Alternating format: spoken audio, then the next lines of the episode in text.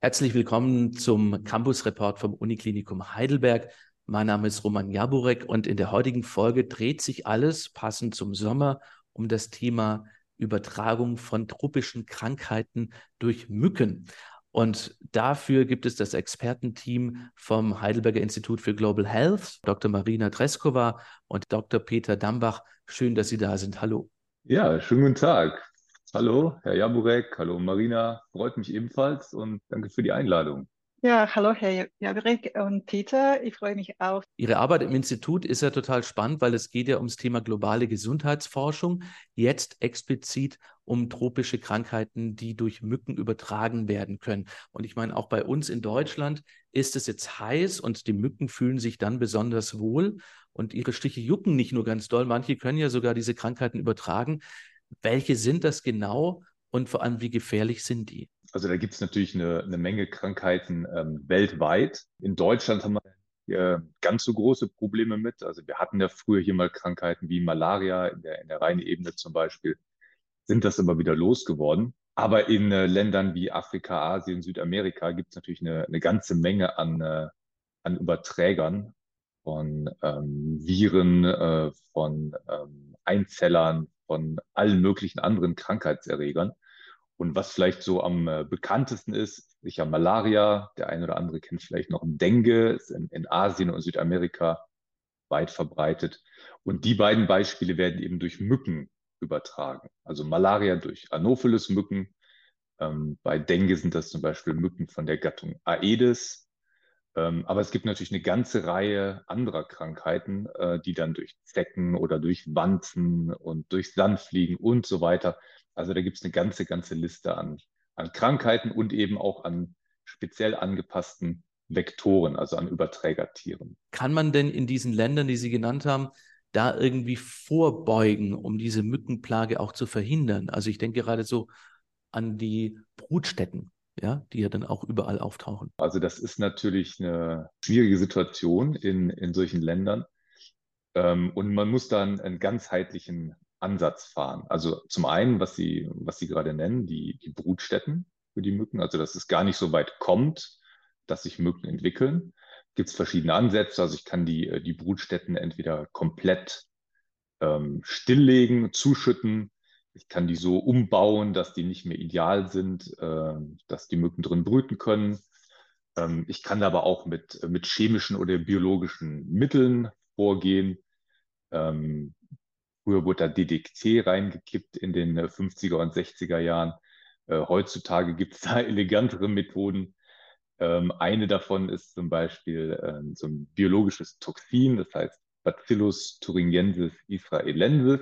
Und die haben halt den, den Vorteil, ähm, dass die wirklich ganz gezielt nur Mückenlarven äh, töten und äh, aber die allermeisten anderen Wasserorganismen komplett unberührt lassen, weil die eben keine Rezeptoren für dieses Toxin haben. Frau Dr. Treskova, Sie haben auch ähm, ein Projekt begleitet oder machen es noch in Barcelona, glaube ich, also bei uns auch in Europa.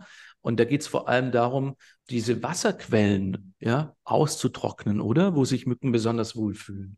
Ja, danke, das ist sehr richtig. Also die Mücken von Gattung Aedes zum Beispiel, wie Peter gesagt hat, sie sind sehr gut angepasst, mit uns zusammenzuleben. Und für die ist sehr ähm, wichtig, ein stehendes Wasser für die Brutstelle zu haben.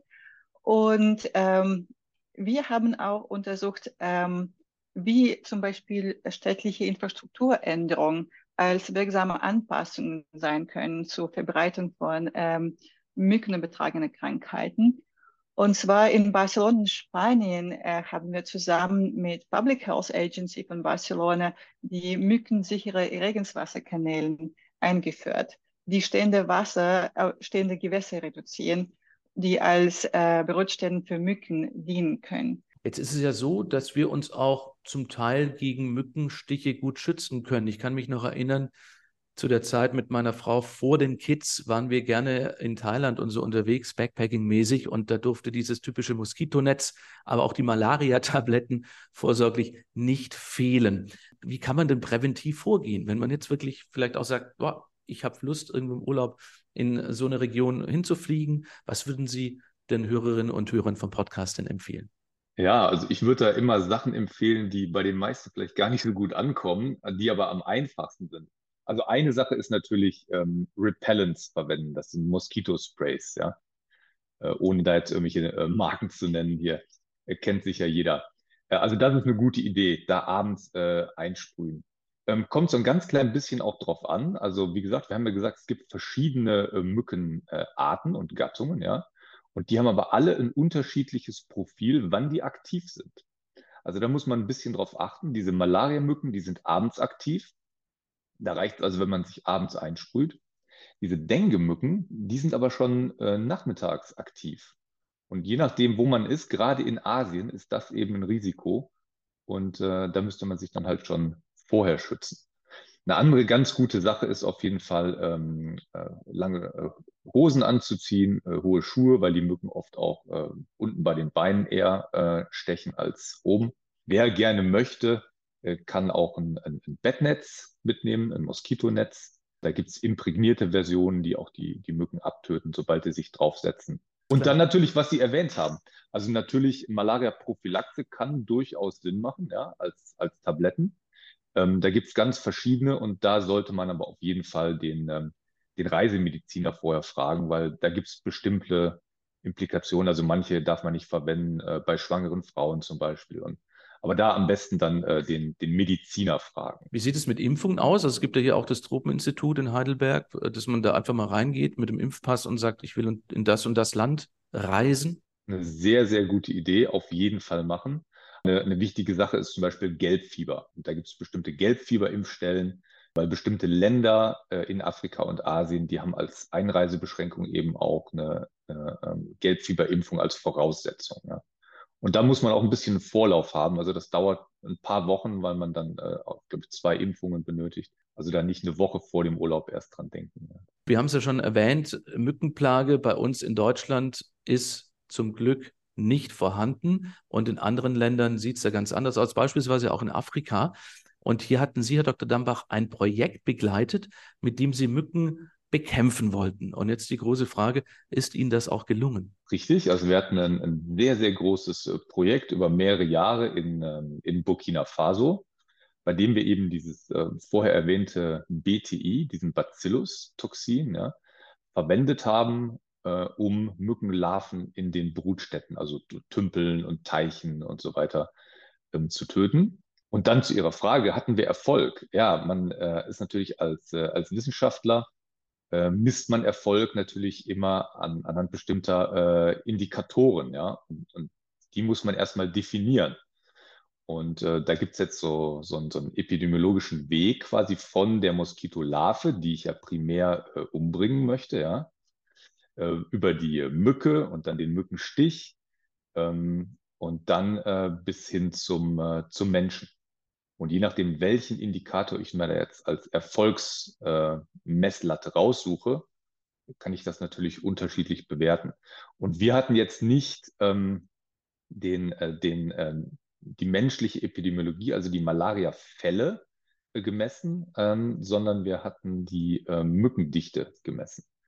Und die haben wir deutlich runtergebracht. Also je nach äh, Monat, äh, Interventionsmonat zwischen 70 und 80 Prozent äh, weniger Mücken in den Dörfern, die wir behandelt haben. Wie ist Ihnen das gelungen? Also was haben Sie da gemacht? Wie gesagt, das ist dieses ähm, Bacillus thuringiensis israelensis, das ist so eine Art ähm, Pulver, was man in Wasser auflöst. Und wir hatten dann ganze Armeen an, an lokaler Bevölkerung, die mit, ähm, mit so Rückenspritzen, die kennen vielleicht einige aus dem Garten so, vom Bäume sprühen, ähm, die, die das alle zehn Tage in die Tümpel ausgebracht haben. Ähm, und dann äh, geschaut haben, okay, erstmal Qualitätskontrolle, sind die Larven gestorben, ja? Und dann äh, haben wir eben geschaut, wie kriegen wir jetzt raus, ob die Mücken auch gestorben sind. Und das haben wir mit Lichtfallen gemacht. Also wir haben da in, in ganz, ganz vielen Dörfern, in äh, 40 Dörfern, haben wir äh, Fallen aufgehängt. Ähm, die sehen so ein klein bisschen aus, kann man sich vorstellen, äh, ein kleines Lämpchen, was mit einer Batterie betrieben wird. Ähm, das lockt die Mücken an. Darunter ist ein ganz kleiner Ventilator, die saugt die dann weiter rein in so einen kleinen Gasezylinder. Und das stellt man halt abends auf, um, um 6 Uhr abends.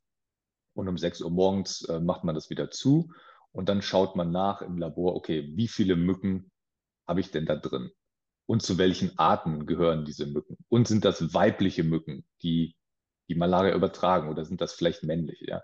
Und dann kann man da eben äh, ein Profil erstellen, wann pro Jahr sind wie viele Mücken und um wie viel Prozent bringe ich die Mückenanzahl runter. Sehr, sehr spannend. Gab es dieses Konzept schon, Herr Dr. Dambach? Ja, auch eine, eine sehr interessante Sache. Also wir haben in der Tat ähm, das aus dem äh, Rhein-Neckar-Gebiet exportiert ah. nach, nach Afrika. Mhm. Also eine, ein Kollege von mir, der äh, Professor Norbert Becker, der die ähm, kommunale Arbeitsgemeinschaft ähm, zur Bekämpfung der Schnakenplage leitet, ähm, hier in Speyer.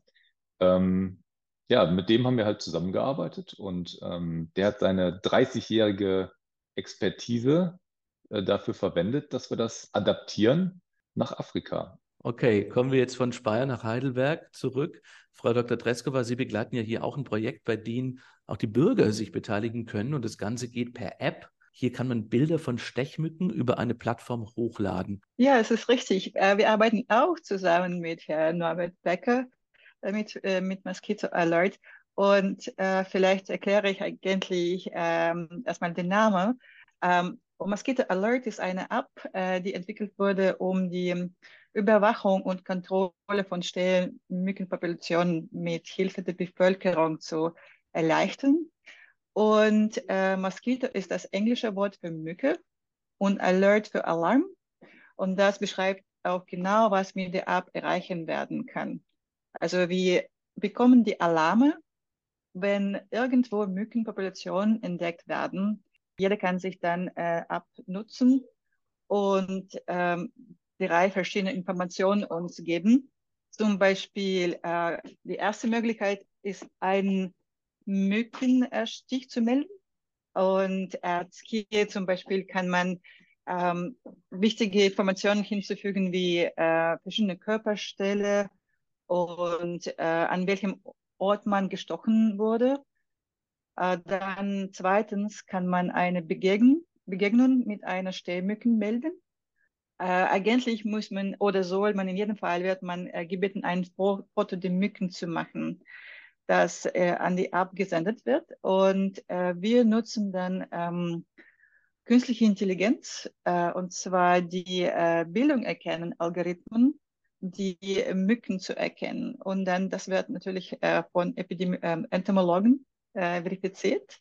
Und dann, äh, damit können wir zum Beispiel wissen, wo die Mücken der invasiven Arten auftreten und dann die Krankheiten auslösen können. Es lohnt sich da wirklich mal drauf zu gucken, ja, auch auf dieser Internetseite Mosquito Alert ähm, weil man sieht natürlich, wie Sie gesagt haben, die gesamte Karte habe ich auch gesehen und man kann ja dann genau gucken, wo was gemeldet worden ja. ist und dann taucht es so rot auf und blinkt. Äh, also man kann sagen, so wie Google Street View, ja, wo so ein Auto mit der Kamera rumfährt, machen die Bürger quasi über diese App auch mit, ja, und melden die ja, Lücken wo die sind und dann hat man einen äh, schönen Überblick und kann natürlich gucken, äh, welches Gebiet ist gefährdet oder welches nicht. Ja, was meinen Sie denn als Experten, wenn man in die Zukunft jetzt blicken? Ähm, vor allem hier auch bei uns in Deutschland. Wir haben jetzt gesagt, wir gehören noch nicht zu diesen betroffenen Gebieten.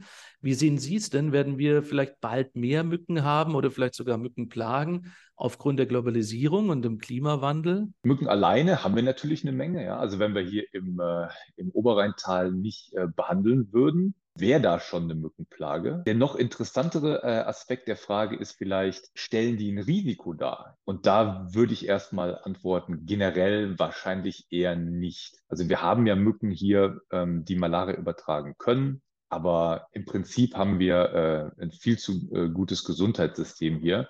Und wir haben eben auch kein, das nennt sich Reservoir, also wir haben nicht diese Malaria-Parasiten in den Menschen vorhanden hier. Das heißt, wenn eine Mücke Blut saugt, äh, ist die erstmal nicht infiziert. Ja. Äh, ich würde auch zustimmen, aber ich muss sagen, dass ähm, der Klimawandel kann natürlich gute Bedingungen für die ähm, Mücken geben, besonders in verschiedenen Städten, auch in Süddeutschland. Und diese ähm, Präventionsmaßnahmen und Zusammenarbeit zwischen äh, äh, die Gesundheitsämter und auch Umweltämter zur Beobachtung von äh, Vektoren, auch mit Hilfe von Citizen Science, natürlich ist sehr wichtig. Und wenn wir die Vektoren in, in Deutschland haben, dann kann nur Viren kommen und dann haben wir ein Problem. Aber ehrlich gesagt nicht so wahrscheinlich, schätze ich auch. Das sind doch schon mal gute Aussichten. Ich bedanke mich fürs spannende Gespräch bei Frau Dr. Marina Treskova und beim Herrn Dr. Peter Dambach vom Heidelberger Institut für Global Health. Alles Gute und weiterhin gutes Gelingen bei Ihren Projekten. Schön, dass Sie da waren. Sehr, sehr gerne. Dankeschön. Vielen Dank und äh, bis zur Fortsetzung.